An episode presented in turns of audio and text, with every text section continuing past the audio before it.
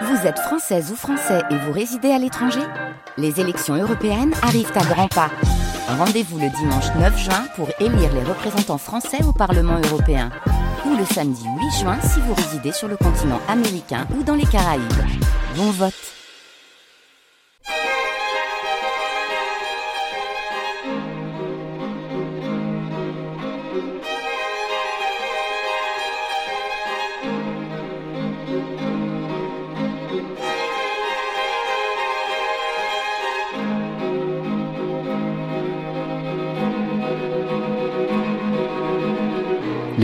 France Culture, jusqu'à 6 h du matin.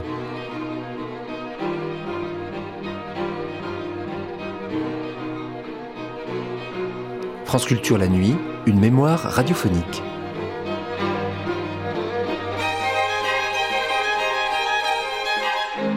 On ne définit pas le roman. Ou, dit autrement, et cela revient au même, le genre roman n'est pas définissable. Tant mieux première émission d'une nouvelle série, nous étions en 1960, ce fut Louis Aragon qui l'inaugura.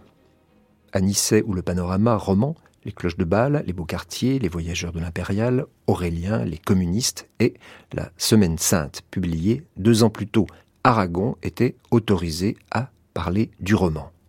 De ses romans, des romans des autres écrivains aussi. Ainsi, étrangement, la fin de Chéri de Colette, et aussi la Côte sauvage de Jean-René Huguenin. Il parlait des romans écrits avant 1789 et des romans publiés après. Il parlait aussi du nouveau roman, des considérations théoriques ou manifestes. Il parlait de la modification de Butor également. Domaine du roman Louis Aragon, texte lu par Michel Bouquet et Rosy Vart.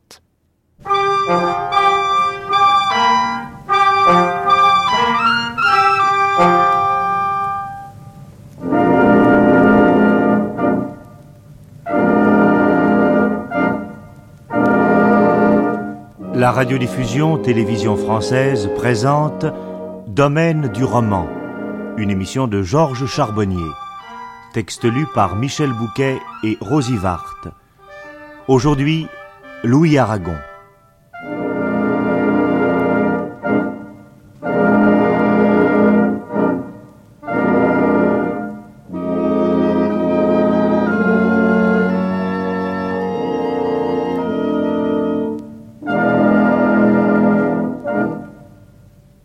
Vous allez entendre la première émission de la série Domaine du roman. Il était très difficile de trouver un titre convenable pour une série d'émissions consacrées au roman, et plus particulièrement au roman contemporain. Bien entendu, cette émission ne prétend pas fixer l'étendue et les bornes du roman. Domaine du roman, cela signifie plutôt question posée à propos du roman. Le genre roman est notre objet. Nous ne prétendons aucunement définir un genre, le roman. Une réserve s'impose de toute manière. Peut-être ce genre n'est-il pas définissable. L'analyse pourrait conduire à admettre ou à constater que le genre roman n'est pas définissable. Il faudrait alors dire que l'on ne peut assigner de frontières au domaine du roman. C'est à la fin de cette série d'émissions qu'il sera possible de savoir si le titre domaine du roman est justifié. Nous nous proposons donc de poser un certain nombre de questions à des romanciers, à des critiques, à des essayistes, des sociologues, des ethnologues, des philosophes, des mathématiciens peut-être, à propos du roman.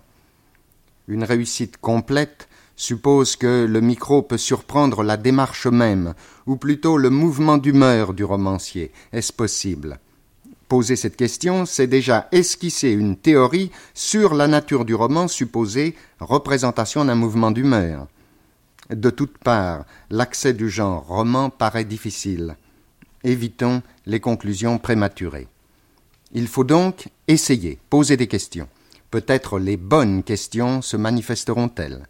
C'est Louis Aragon qui, ce soir, parlera du roman. Notre intention première était de lui demander si le matériau du romancier, si la matière première du romancier à notre époque s'amenuise ou non. On sait que dès la fin du XIXe siècle, Léon Tolstoï, par exemple, dans son livre Qu'est-ce que l'art, soutenait que cette matière première s'amenuise. Parce que l'artiste, dit Tolstoï, renonce à la vocation de l'œuvre d'art, assurer la communication des sentiments religieux entre tous les hommes. Nous reviendrons sur cette question. En même temps, supposant que les deux questions étaient intimement liées, nous voulions demander à Louis Aragon quel est pour lui l'élément déterminant de l'expression la plus réelle du roman. À cette question, Louis Aragon nous a répondu l'expression du temps. Cela en France prend deux noms, Balzac et Stendhal. Je m'excuse de dire des choses aussi banales, mais euh, on ne peut pas inventer dans ce domaine. Ce qui est remarquable dans le cas de Stendhal en particulier, c'est que, euh, au-delà même de l'introduction, comme au XVIIIe siècle chez Fielding, de la réalité de tous les jours, du quotidien de la rue de Londres, euh, du quartier où on peut reconnaître les maisons, c'est un autre élément, et le curieux est que Stendhal s'en est toujours défendu. Cet élément, c'est la politique. Euh, on connaît la fameuse phrase de Stendhal qui dit que la politique dans un roman y éclate euh, comme un coup de pistolet. Or, on pourrait le démontrer sur n'importe quel roman, de Stendhal, mais prenons par exemple le rouge et le noir parce que c'est euh, la structure même du livre qui est en question. Le rouge et le noir est composé de deux parties, l'une en province, l'autre à Paris, et à l'union des deux, il y a un chapitre parfaitement inutile si l'on s'en remet à l'idée de la suite pure et simple de l'aventure romanesque. C'est le voyage en diligence de Julien Sorel euh, qui vient de sa province pour aller à Paris. Là, nous nous trouvons en face d'une conversation des gens dans la diligence et d'une conversation purement politique qui pourrait être entièrement extraite du livre, mais il est certain que Stendhal ne l'a pas placé là par hasard. C'est le coup de pistolet qu'il entendait tirer à notre oreille. Tout cela ne te fut pas arrivé sous Bonaparte, dit Falcoz avec des yeux brillants de courroux et de regret. À la bonne heure, mais pourquoi n'a-t-il pas su se tenir en place, ton Bonaparte? Tout ce dont je souffre aujourd'hui, c'est lui qui l'a fait. Ici l'attention de Julien redoubla. Il avait compris du premier mot que le bonapartiste Falcoz était l'ancien ami d'enfance de M. de Rênal par lui répudié en 1816. Et le philosophe Saint-Giraud devait être frère de ce chef de bureau à la préfecture de qui savait se faire adjuger à bon compte les maisons des communes. Et tout cela, c'est ton Bonaparte qui l'a fait, continuait Saint-Giraud. Un honnête homme, inoffensif s'il en fut, avec quarante ans et cinq cent mille francs, ne peut pas s'établir en province et y trouver la paix. Ses prêtres et ses nobles l'enchassent. Ah, ne dis pas de mal de lui, s'écria Falcoz. Jamais la France n'a été si haut dans l'estime des peuples que pendant les treize ans qu'il a régné. Alors, il y avait de la grandeur dans tout ce qu'on faisait. Ton empereur, que le diable emporte, reprit l'homme de quarante-quatre ans, n'a été grand que sur ses champs de bataille. Et lorsqu'il a rétabli les finances, vers 1802, que veut dire toute sa conduite après, avec ses chambellans, sa pompe et ses réceptions aux Tuileries, il a donné une nouvelle édition de toutes les niaiseries monarchiques. Elle était corrigée. Elle eût pu passer encore un siècle ou deux. Les nobles et les prêtres ont voulu revenir à l'ancienne mais ils n'ont pas la main de fer qu'il faut pour la débiter au public.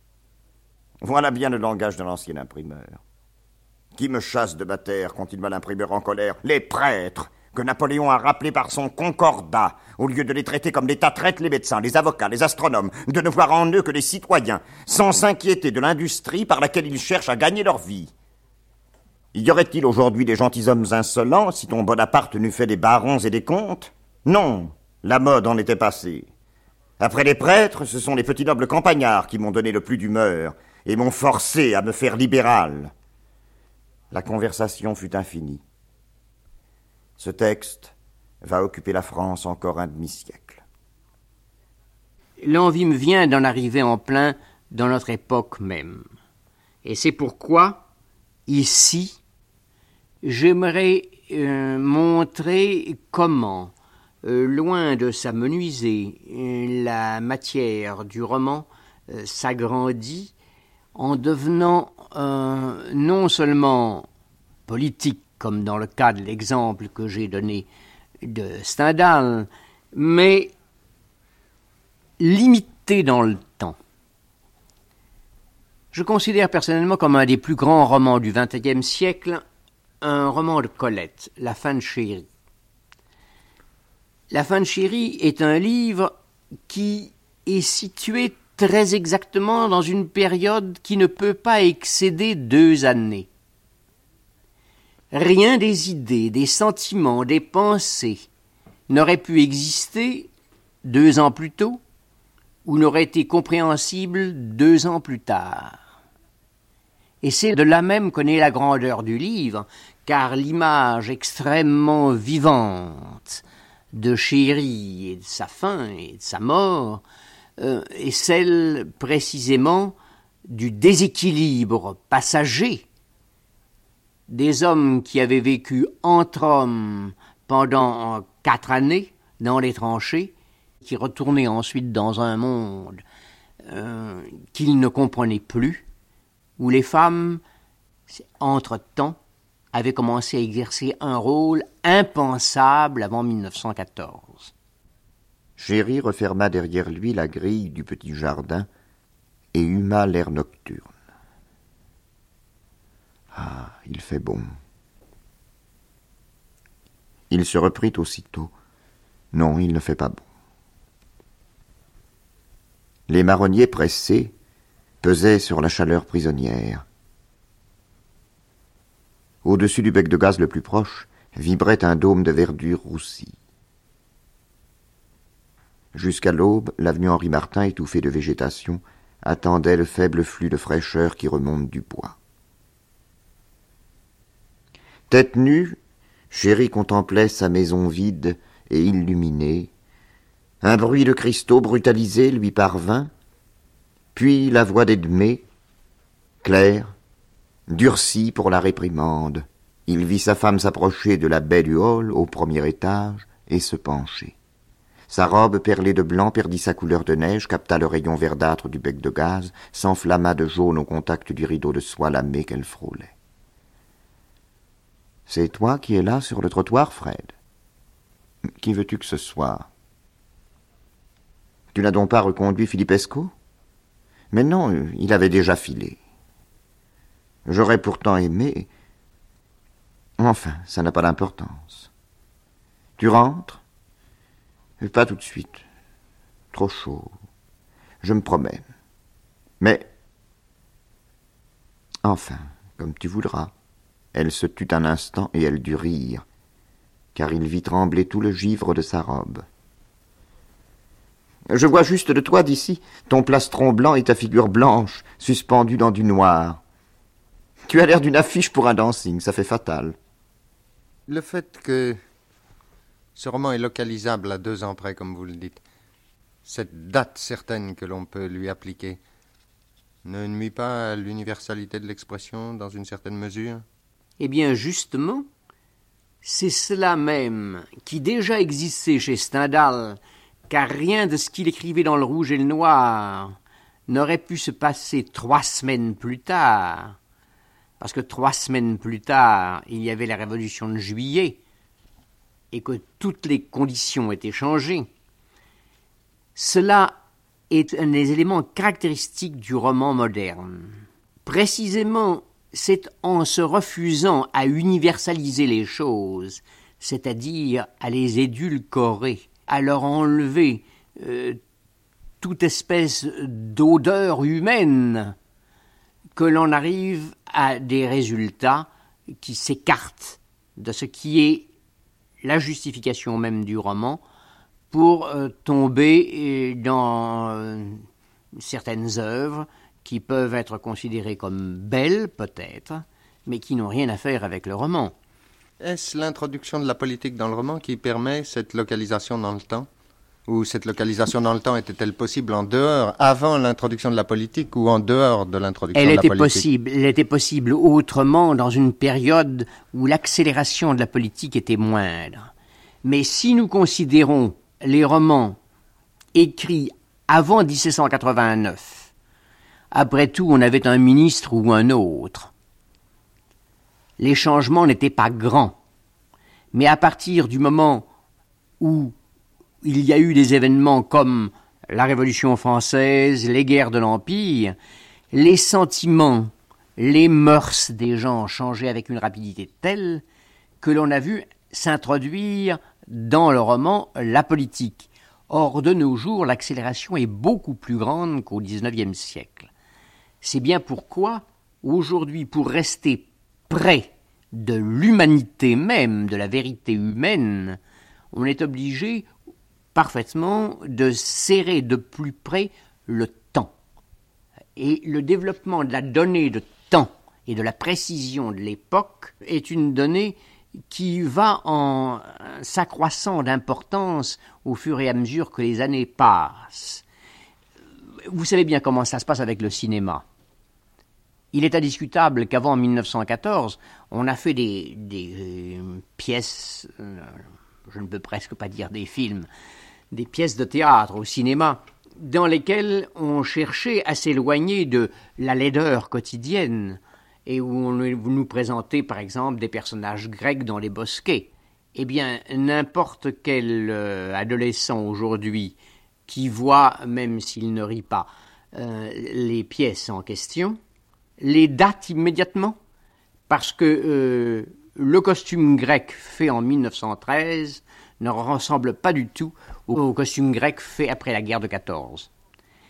Et en réalité, euh, c'est à peine s'il voit que c'est grec. Ce sont ses grands-mères qu'il voit se livrer à de très curieuses sortes de danses.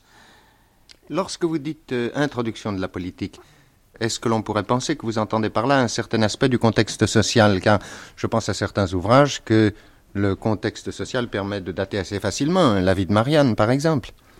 Mais bien entendu que euh, le contexte social portant sur une période plus longue n'implique pas nécessairement le détail du déroulement politique de la vie.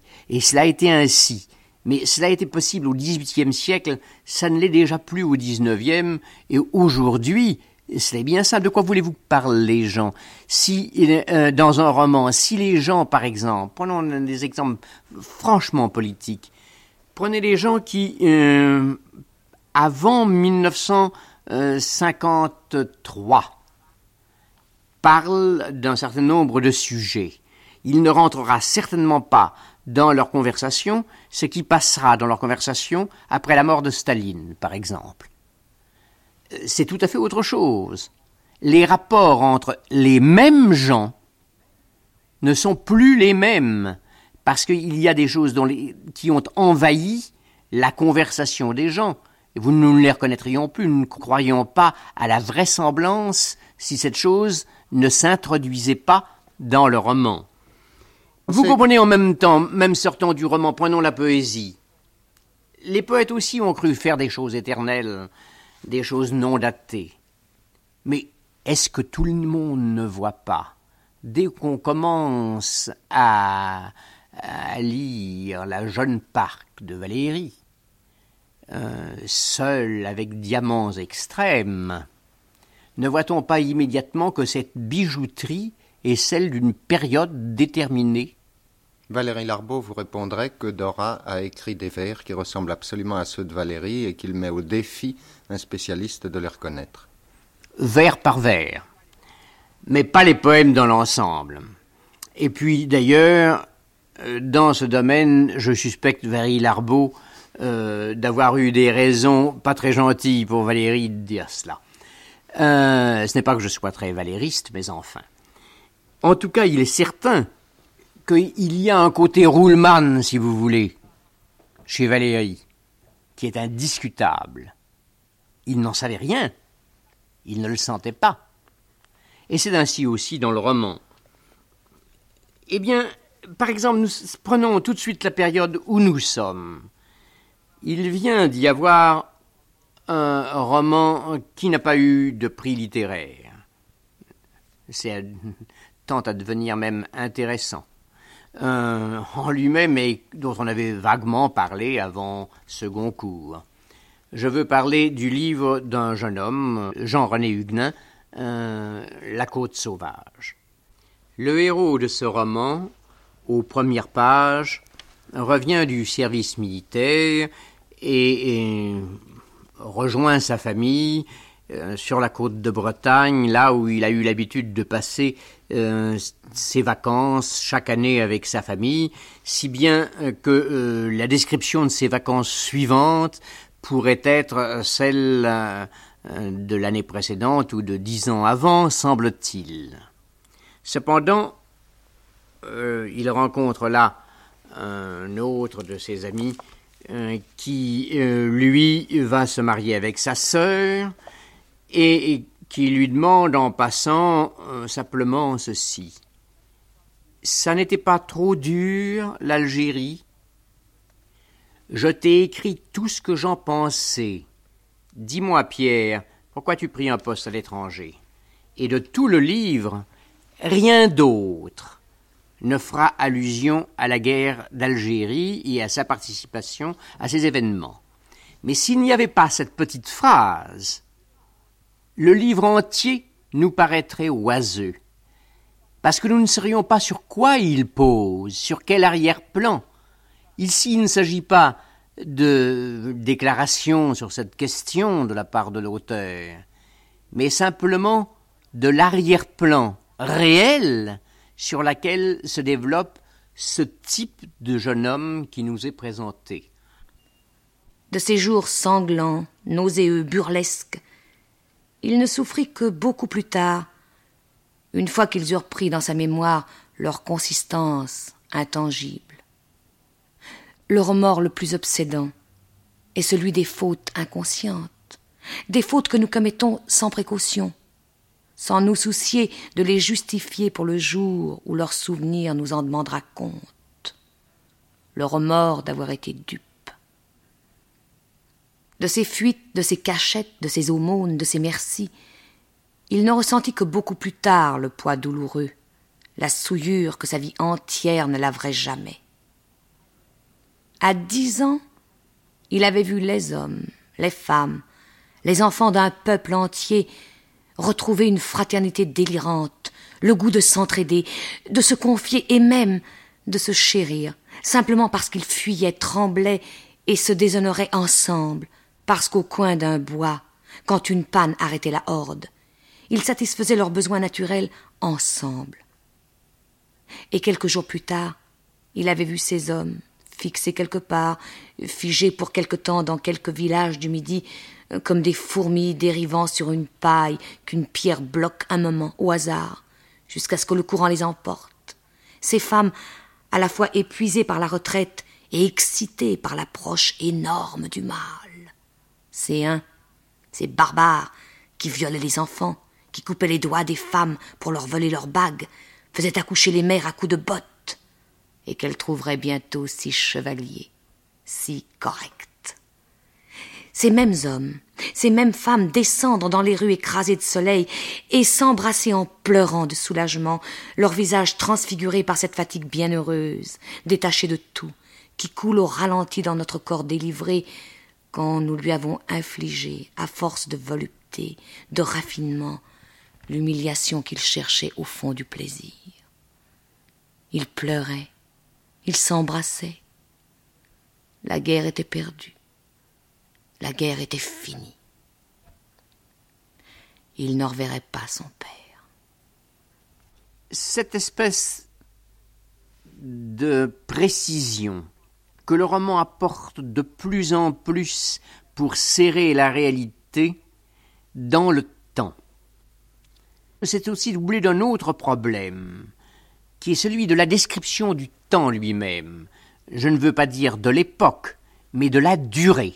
Il y a euh, dans les romans modernes dont on voudrait nous faire croire qu'ils s'écartent de la réalité, euh, des expériences extrêmement intéressantes qui ont été faites en ce sens, et qu'elles se raccrochent à Proust ou à Joyce ou à d'autres, n'est pas pour moi l'important. L'important, c'est le résultat, Et je veux parler justement de ce qu'on a appelé le nouveau roman, ou euh, des considérations qui sont, à mon avis, euh, plutôt des considérations théoriques et euh, manifestes, nous font croire à la disparition de l'homme, au règne unique de l'objet, etc.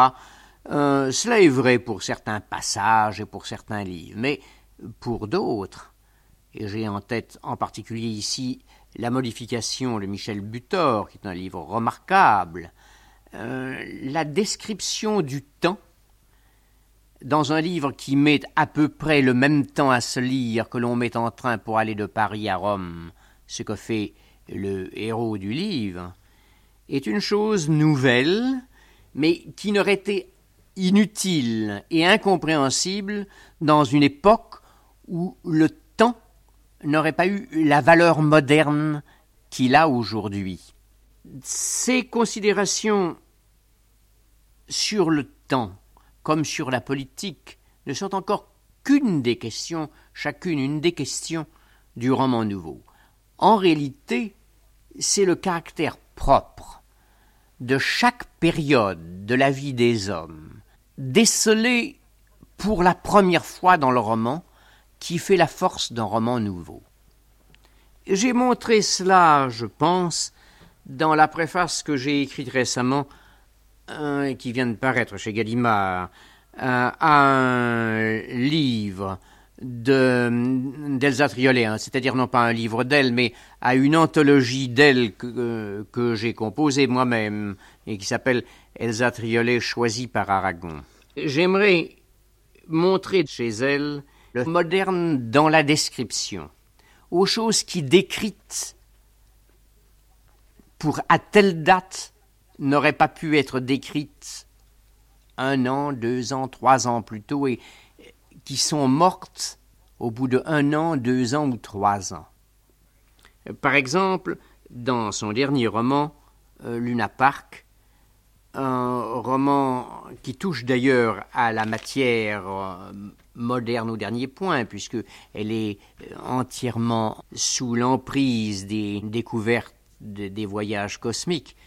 Néanmoins, il y a là une description très particulière qui tient à la description d'un lieu euh, qu'on n'aurait pas connu même dans les premières années après la libération. Il s'agit d'un lieu de camping et il s'agit ici d'une histoire assez étrange de l'escroquerie au camping, donnée indiscutablement passagère. Le cinéaste Justin Merlin, euh, entre euh, des séances de travail pour l'écriture d'un scénario, euh, s'en va dans la campagne avec sa voiture. Il se remit à marcher d'un bon pas. Bientôt, un gigantesque écriteau sur deux poteaux annonça noir sur blanc avec des lettres d'enseigne Camping du cheval mort. C'était un très grand plateau semé de tentes qui se touchaient presque. La route sur laquelle marchait Justin continuait en longeant le bord du plateau de son côté abrupt. Justin, dos au camping, regardait la vue qui s'ouvrait, admirable, les pentes rocailleuses s'entrecoupant sous des angles divers et descendant jusqu'aux larges taches claires des bois, au-delà desquels s'étendaient à plat, indéfiniment, des champs, le tout bordé à l'horizon par le léger picot des bois. Quel pays que la France on fait trois pas et on tombe sur un paysage si différent qu'on se croirait dans un autre pays et qui serait pourtant la France. Et encore une fois la France. Le vent soufflait, s'engouffrait sous la pèlerine de Justin, soulevait des nuées de poussière, de sable. Justin, s'arc-boutant, traversa la route. Il marchait maintenant sur le terrain même du camping. Personne. Le camping ne devait pas encore être ouvert pour la saison, ni même se préparer pour recevoir du monde de sitôt. Le sol sous les pieds, inégal, plein de trous et de bosses, avec les touffes d'une vieille herbe jaune, était balayé par la toile délavée des tentes comme par l'ourlet de longues jupes de clochardes. Les rangées de lavabos en plein air avaient la peinture écaillée et de la rouille partout où cela se pouvait. Une grande piscine sans eau, le ciment du fond largement fissuré. Le vent faisait battre les portes des WC jumelées, accolées par dizaines. Un vrai balai. Tout cela était immense et entièrement abandonné. Arrivé aux tentes marron, surplus de l'armée américaine, vaste dortoir sinistre, Justin éprouva même comme un vague malaise. Il essaya de s'imaginer tout cela plein de monde, de jeux, de cris, de jeunesse, de peau dorée, et n'y parvint pas. Et puis le vent était fatigant à la longue. Justin marcha entre les rangs serrés des tentes vers une bâtisse qui devait en saison abriter l'administration du camp. Une assez grande maison à deux étages, un cube blanc sans intérêt et visiblement abandonné comme tout le reste. Les volets étaient ouverts pourtant, et les vitres brillaient de l'éclat d'un œil de verre immobile, écarquillé. Justin s'approcha et poussa à tout hasard la porte au-dessus de laquelle on pouvait lire bar, persuadé qu'elle devait être fermée, cadenassée, mais la porte céda. C'était bien Justin le premier attrapé. Arrêté sur le seuil, il regardait la désolation poussiéreuse, toute de matière plastique. Il y a quelqu'un? Cria Justin. Attendit un moment et cria encore Personne? Clairement personne. Justin entra. On avait essayé d'arracher le tapis en gerflex, laissant ici et là comme des morceaux d'une peau sale sur de la chair blessée, dégoûtante. Le comptoir du bar se trouvait dans la partie vitrée. Les rayons du soleil y entraient à flots dorés et la poussière sur les vitres n'arrivait pas à les arrêter. Ils allaient jouer dans les bouteilles vides derrière le comptoir, dans le tas de verreries brisées. Ils jouaient sur tout ce contreplaqué façon acajou, gondolé, fissuré, enfoncé. Un bouquet de roses artificielles se fanait dans cet air étouffant qui sentait l'alcool, comme lorsqu'un homme entre deux vins se penche un peu trop sur vous. Justin ne demanda pas son reste et s'en fut retrouver le vent. Assis sur une caisse vide, dos à la maison, il resta un bon moment à regarder le paysage, se remplissant de cette merveille faite de ciel et de terre. Mais je m'aperçois qu'en ce moment-ci, je ne suis pas tout à fait honnête avec euh, la question que vous m'aviez posée au début et que j'escamote une des difficultés qu'elle soulève. Euh, vous disiez, vous me demandiez si le matériau du roman, de l'art en général, n'allait pas s'amenuisant et que je vous répondais non comme je le pense. Pourtant, il est vrai que certaines choses sont de nature à amenuiser ce matériau. Mais ce ne sont pas celles qui proviennent euh, d'une transformation de la beauté ou des conditions de la vie humaine, car euh, la beauté, c'est purement et simplement l'art de rendre ce qui est. Il existe des raisons d'amenuisement et celles-ci sont autres. Ce sont des raisons sociales. Il arrive que par une sorte d'auto-censure, sans d'ailleurs qu'on leur demande quoi que ce soit, les écrivains ne puissent plus écrire dans certaines directions, soit parce qu'ils pensent que leur livre n'aura pas d'audience, soit parce qu'ils ont peur de faire mal, pour des raisons fort nobles, mais enfin qui limitent leur art. La nécessité de dire certaines choses, s'ils touchent à certains sujets, ils peuvent s'en retenir de crainte de nuire, par exemple, de nuire à certains moments, mettons, à leur patrie, pour simplifier. Mais les choses qui agissent sur l'écrivain réaliste, qu'est le romancier moderne, euh, sont de caractère divers et il peut, se trouver limité par la mode, par la mode qui ne veut précisément pas qu'il décrive euh, certaines réalités considérées comme basses. Mais dans ce temps, euh, il y aura donc des limitations qui seront des limitations artistiques. On ne voudra pas décrire la réalité parce que la mode essaye de nous en détacher. L'écrivain qui de lui-même aurait été un réaliste, au nom de l'art pur et sous la pression de la société, dans ce sens, euh, cherchera à écrire autre chose et par conséquent laissera perdre la description de son temps. Vous comprenez que si vous considérez le malheureux réaliste pris entre les gens qui n'aiment pas que la réalité entre dans le roman, et les gens qui aimant la réalité entendent la borner pour d'autres raisons, vous verrez cet homme ayant dans ses mains, qui se rétrécit comme une peau de chagrin, le matériau romanesque, précisément. Ce sont là les limitations que euh, je m'excusais tout à l'heure de sembler passer euh, sous silence.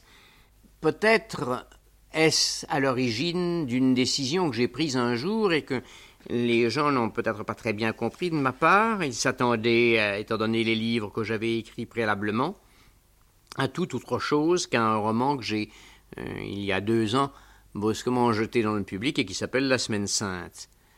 J'avais pourtant bien pris la précaution de dire que ce roman n'était pas un roman historique. Il faut bien dire qu'il se passe dans un temps historique, puisqu'il se passe en 1815. Mais que j'ai tout fait au monde pour que l'on croie à la réalité des choses et à leur vérité historique. Mais en même temps, en réalité, dans ce livre, il est certain qu'entre aussi de tous autres éléments, et que ce qui se passe dans la vie de personnages ayant réellement existé, comme par exemple le peintre Géricault, dans ce livre, n'est pas vraiment ce qui leur est arrivé à la date dite, que l'invention ici, si dissimulée qu'elle soit derrière l'apparence historique, est beaucoup plus importante qu'on ne le croit et ne le dit. Et voilà qu'abandonnant tout cela derrière lui, il avançait dans ce grand vide, avec l'irresponsabilité du soldat, par des itinéraires que d'autres avaient étudiés pour lui, si même ils en avaient eu les loisirs, en pleine ténèbres nocturnes, dans cet habit rouge qui le brûlait, invisible, cavalier d'une chasse infernale, au trop prolongé d'une bête exténuée dont il ressentait les souffrances, la laine forcée, le pas devenu incertain, butant aux pierres, s'enfonçant dans la boue sous les rafales de vent et de pluie, pincé malgré le manteau et la sueur, le poids du harnachement par un froid de neige à la veille du printemps, voilà que Théodore Géricault, et qu'est-ce que cette guimbarde cahotante, malgré ses chevaux frais, eux, de la dernière poste, ce train de voiture où là-bas en tête un roi podagre somnole dans l'hélice des coussins et appuie sa lippe bourbonienne à l'épaule du duc de Duras, voilà que Théodore Géricault, dans la chevauchée fantastique des mousquetaires, rompu, meurtri, les pieds saignant dans les bottes, les fesses échauffées par les culottes de fort cuir, près de quinze lieues sans changer de pas, cassé halte dans l'eau de bourgade, dont on faisait difficilement dire les noms, ou dans les brusques arrêts où l'on risquait se jeter les uns sur les autres parce qu'une berline avait mal compris un tournant, où des cavaliers s'étaient lancés en travers de leur propre convoi, le croyant coupé soudain par des voyageurs qui débusquaient d'un chemin de campagne, voilà que Théodore Géricault est pris du vertige de l'homme qui tombe, qui tombe, qui tombe dans le vide ou dans un rêve. Il ne sait, conscient à la folie de toutes les choses insignifiantes de son corps et de son âme, de toutes les pièces de son habillement, de chaque anneau de ses courroies, de la selle et de l'étrier, de tout ce qu'il a oublié de faire avant de partir, habité de souvenirs exagérément lucides et battus comme un jeu de cartes, à poursuivre une inexprimable angoisse, une pensée unique au développement sans fin qui se reprend, se perd, se répète, se brise et se renoue au trop, au trop de la nuit interminable, étouffante, glacée, au clapotement rapide et répété, sans fin répété des chevaux sur le terrain détrempé. On n'imagine pas les variations de nature d'une route inondée pendant des heures et des heures, le sentiment du gravier, l'épaisse argile, le limon qui se délaie, les cailloux qui dévalent, l'enfoncement des ornières, les sabots lourds de boue collante, les flaques soudaines comme si on entrait dans un ruisseau et les variations d'un paysage absent, montée, descente, courbe de la route, ombres indiscernables, présence spectrale des arbres, des talus, les rares maisons obscures après de longs déserts traversés, le sentiment parfois qu'on a quitté la route à la faveur d'une pente, et soudain des buissons devant soi, le silence renforcé par le vacarme du convoi, le chevauchement des pensées, le sentiment en tous ces hommes d'être des étrangers l'un à l'autre, Personne ne vit la même histoire. C'est une fuite de destins individuels, une bousculade d'équipés. Au trop, au trop.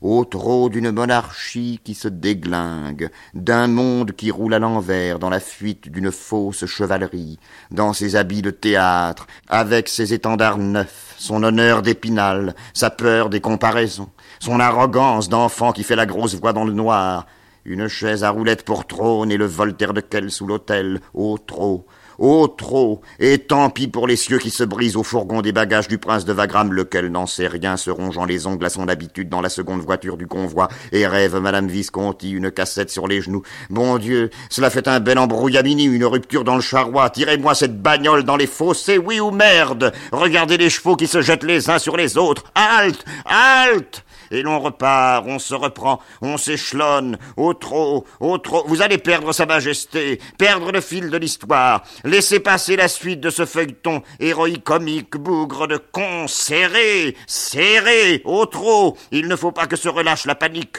que la peur et les trous, la fuite des repos, serré, serré. Nous n'avons que ça en commun, la blême épouvante qui gargouille dans les estomacs des nobles voyageurs et fait voler le manteau des cavaliers à la première lueur de l'aube.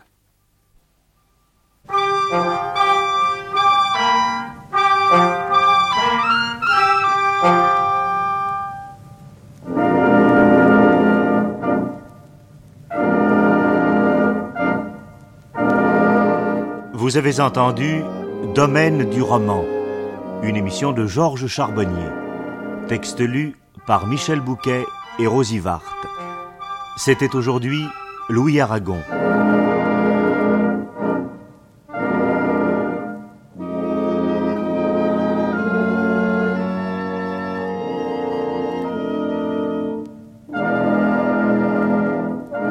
Cette émission a été diffusée pour la première fois sur la chaîne nationale le 5 décembre 1960.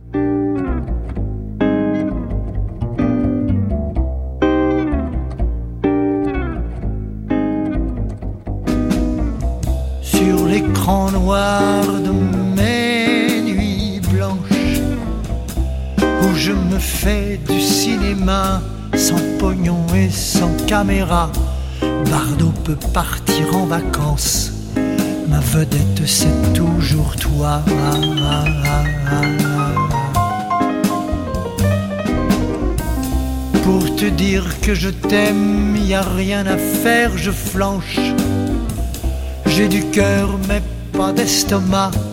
C'est pourquoi je prends ma revanche sur l'écran noir de mes nuits blanches où je me fais du cinéma.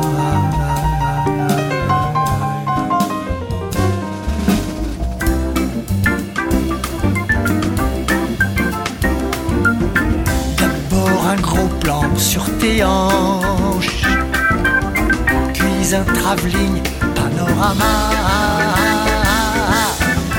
ta poitrine grand format. Voilà comment mon film commence.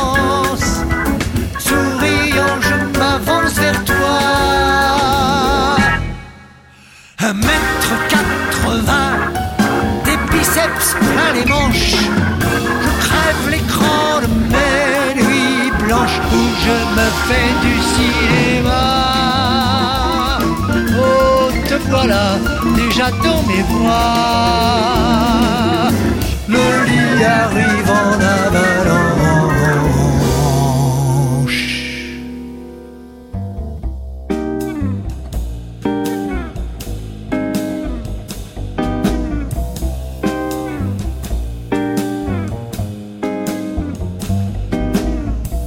Sur l'écran noir de mes nuits blanches je me fais du cinéma. Une fois, deux fois, dix fois, vingt fois, je recommence la séquence où tu me tombes dans les bras.